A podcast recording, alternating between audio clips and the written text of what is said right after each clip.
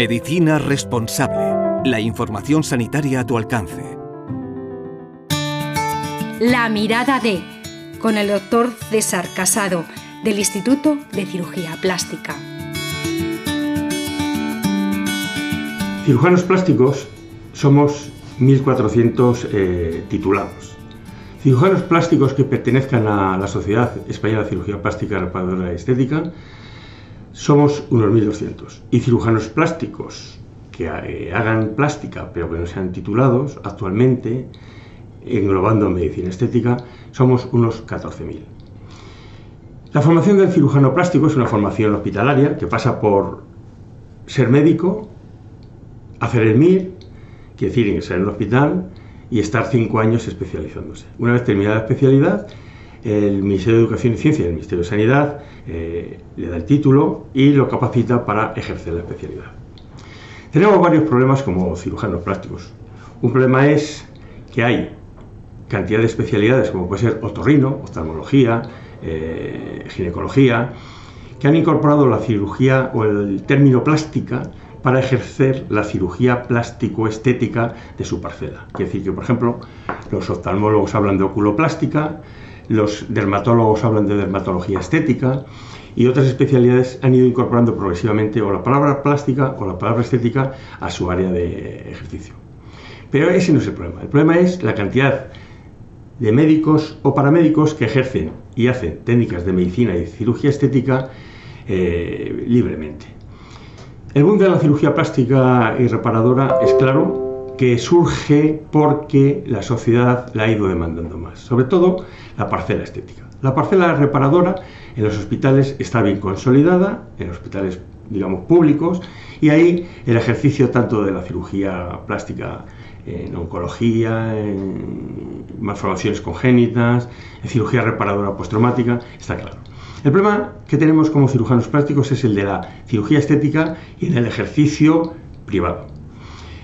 El boom de la cirugía estética es en todo el público en general, en la gente joven, en la gente madura y en la gente ya que tiene una edad bastante madura. Los jóvenes se quieren operar por el culto al cuerpo, se quieren operar sobre todo de liposucción, de rinoplastias y de aumento mamario. La edad madura, pues es, quieren estar como cuando eran jóvenes, porque además la edad laboral o las profesiones eh, exigen cada vez una presencia más eh, ecuánime o más adecuado al puesto que desempeñan. Y la edad madura, madura, eh, lo que quiere es rejuvenecerse. Quiere rejuvenecerse porque llegan con mucha salud al envejecimiento. Eh, la, forma física, gracias al cultivo de, los gimnasios, etcétera, etcétera, está bien y lo que quieren tener es un aspecto eh, joven. Yo recomendaría que se haga una consulta con cirugía plástica de forma correcta, con una persona que se aseguren que está titulada en el tema, eh, que se haga un preoperatorio correcto y que se haga la indicación quirúrgica adecuada. Para eso tiene que consultar con gente que sea titulada y que tenga experiencia. El tema es que hay mucha gente que sin consulta, sin cirugía, eh, sin un pre y sin tal, quieren eh, reconducir al paciente de una forma que no es la correcta. La metodología es que se haga una consulta, se haga un estudio preoperatorio, ingresen en una clínica o se operen o se intervengan en un centro acreditado. El problema que tenemos ahora también es el de las compañías comercializadoras de cirugía estética, compañías que el que, el que ve al paciente la primera vez es un comercial, hace la indicación quirúrgica y el cirujano lo conoce en la mesa de quirófano o 10 minutos antes. Para nosotros eso no es correcto porque hay que tener un trato directo con el paciente eh, y aparte de llegar al gesto quirúrgico hay que hacer un seguimiento del posoperatorio para evaluar correctamente el resultado que hemos obtenido gestos de medicina que no llevan un seguimiento correcto posoperatorio van abocados eh, al fracaso. Luego existe el otro problema que es la banalización de la cirugía o de la medicina estética ha hecho que ésta se oferte en gimnasios o en peluquerías.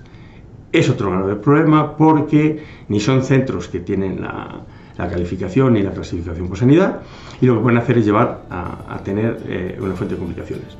Por eso, como cirujano plástico, recomiendo primero que busquen a la persona adecuada, Segundo, que los traten mm, con un protocolo correcto. Y tercero, que hagan un seguimiento posoperatorio. Medicina responsable. Humanizamos la medicina.